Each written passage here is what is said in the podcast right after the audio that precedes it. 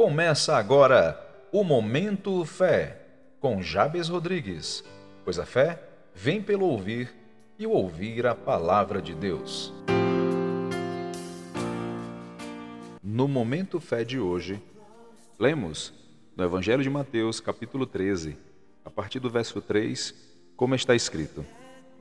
Jesus ensinou-lhes então muitas coisas por meio de parábolas, como esta Eis que o semeador saiu a semear. Enquanto realizava a semeadura, parte dela caiu à beira do caminho, e vindo as aves, as devoraram. Outra parte caiu em um terreno rochoso, onde havia uma fina camada de terra, e logo brotou, pois o solo não era profundo. Porém, quando veio o sol, as plantas se queimaram, e por não terem raiz, secaram. Outra parte caiu em espinhos, estes, ao crescer, sufocaram as plantas.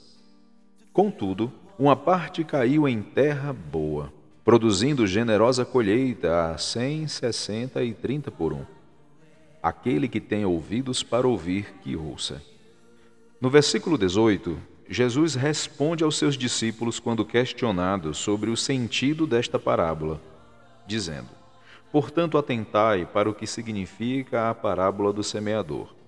Quando uma pessoa escuta a mensagem do reino, mas não a compreende, vem o maligno e arranca o que foi semeado em seu coração. Estas são as sementes que foram semeadas à beira do caminho. O que foi semeado em terreno rochoso, esse é o que ouve a palavra e logo a aceita com alegria. Contudo, visto que não tem raiz em si mesmo, resiste por pouco tempo.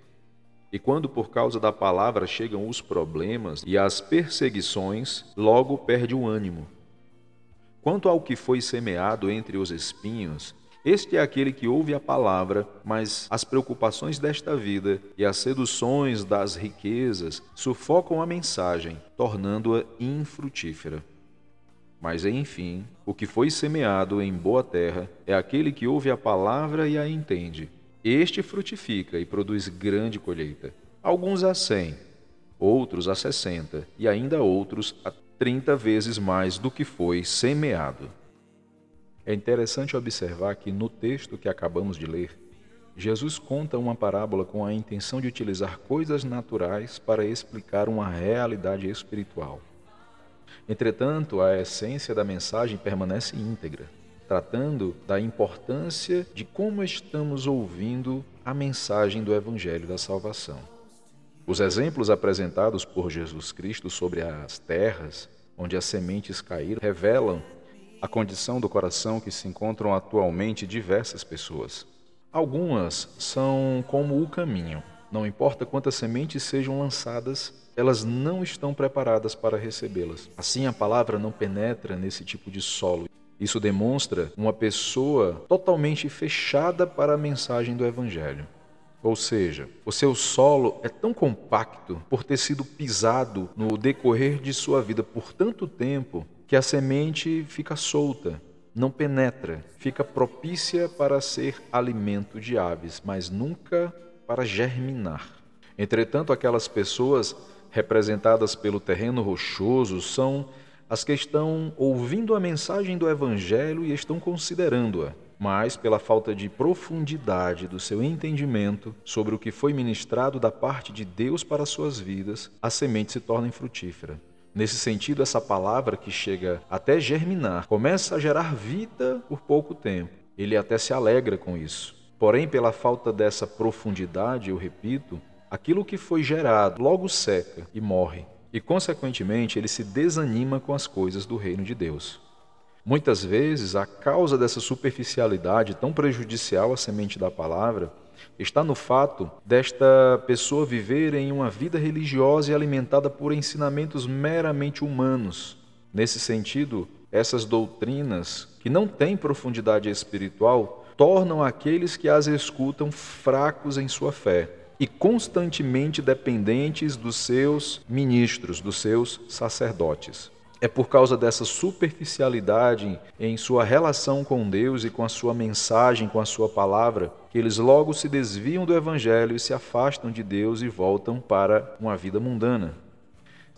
Já as pessoas representadas pela terra cheia de espinhos é como alguém que é capaz de entender a mensagem e considera a palavra de Deus, demonstrando possuir profundidade. Observe que o Senhor Jesus não falou que não germinaria. Nesse caso, germinou, a planta cresceu, mas na hora de frutificar, foi suprimida pelos espinhos, que representam muitas vezes problemas mal resolvidos problemas emocionais, problemas de relacionamento, problemas com vícios. Tais pessoas, assim como esse terreno, são capazes, são inteligentes, têm compreensão dos princípios espirituais. Entretanto, os espinhos que carregam têm impedido o devido frutificar. E essa vida sem fruto pode levar ao desânimo, ou ainda uma vida de aparências, vivendo como quem tem fruto, mas seco, e, consequentemente, não tendo nada com o que possa alimentar outras pessoas por ser estéril, seja emocional, espiritual ou ainda materialmente. Ou seja, possuem braços, mas não abraçam, um coração, mas não amam, muitos bens, mas que não compartilham, sabem orar, mas não intercedem por ninguém. Vive como quem tem tudo, mas de fato nada tem a não ser a si mesmas uma vida estéril, uma vida sem fruto por causa dos espinhos. E o que falar da boa terra? A boa terra representa aquela pessoa que, assim como as demais, ouviu a mensagem do Evangelho, considera a palavra, mas essa sim tem profundidade naquilo que tem ouvido, assimilado e praticado. São pessoas bem resolvidas. São bem resolvidas com Deus, consigo mesmas, com o próximo, de tal forma que nada ao seu redor impede a frutificação daquilo que Deus tem dito ao seu respeito. Poderíamos assim dizer que é alguém de bem com a vida porque, primeiramente, está de bem com Deus e acolhe bem a semente da palavra. E o interessante é que não importa qual seja a semente a ser lançada, ela sempre vai dar fruto. Seja uma semente que fale da área financeira, da área conjugal, que fale de saúde, ou semente que fale de salvação, de arrependimento uma semente que fale de boas obras ou que fale de amor. É importante compreendermos que é a terra que fornece os nutrientes necessários para que a semente se desenvolva. Logo, todo nutriente necessário para a frutificação está na própria terra. Isso indica que deve haver em nós uma disposição de alma, um ardente desejo de fazer com que aquela semente que nos foi dada, acolhida em nós, dê fruto. Está escrito em João 15:8: o que glorifica meu Pai é que deis fruto em abundância, disse o Senhor Jesus. Sendo assim, amados, eu pergunto a você: que tipo de solo você é? Em que condição você se encontra para que, uma vez exposto a semente da palavra, venha a germinar e frutificar? Você que me ouve, eu desejo que você de fato seja uma boa terra. Entretanto, eu pergunto: quanto você decide frutificar? 30, 60 ou 100 por 1. Sendo assim, caso decida crer 30, 60 ou 100%, essa será a medida da sua colheita. Logo, tudo depende de você. Está em suas mãos o crer. Lembre-se, tudo é possível ao que crer. E não se esqueça, o semeador continua a semear a sua palavra todos os dias, para a salvação de todo aquele que nele crê. Amém. Vamos fazer a nossa confissão de fé? Repita comigo. Pai, eu decido ser uma terra boa para o semear da semente da tua palavra. Eu decido crer aquilo que o Senhor tem me dado, como revelação das tuas Escrituras, porque eu sou o que tua palavra diz que eu sou.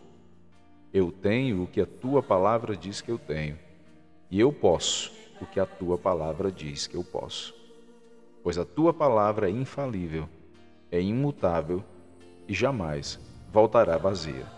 E eu decido frutificar para a glória do teu nome. Em nome de Jesus. Amém.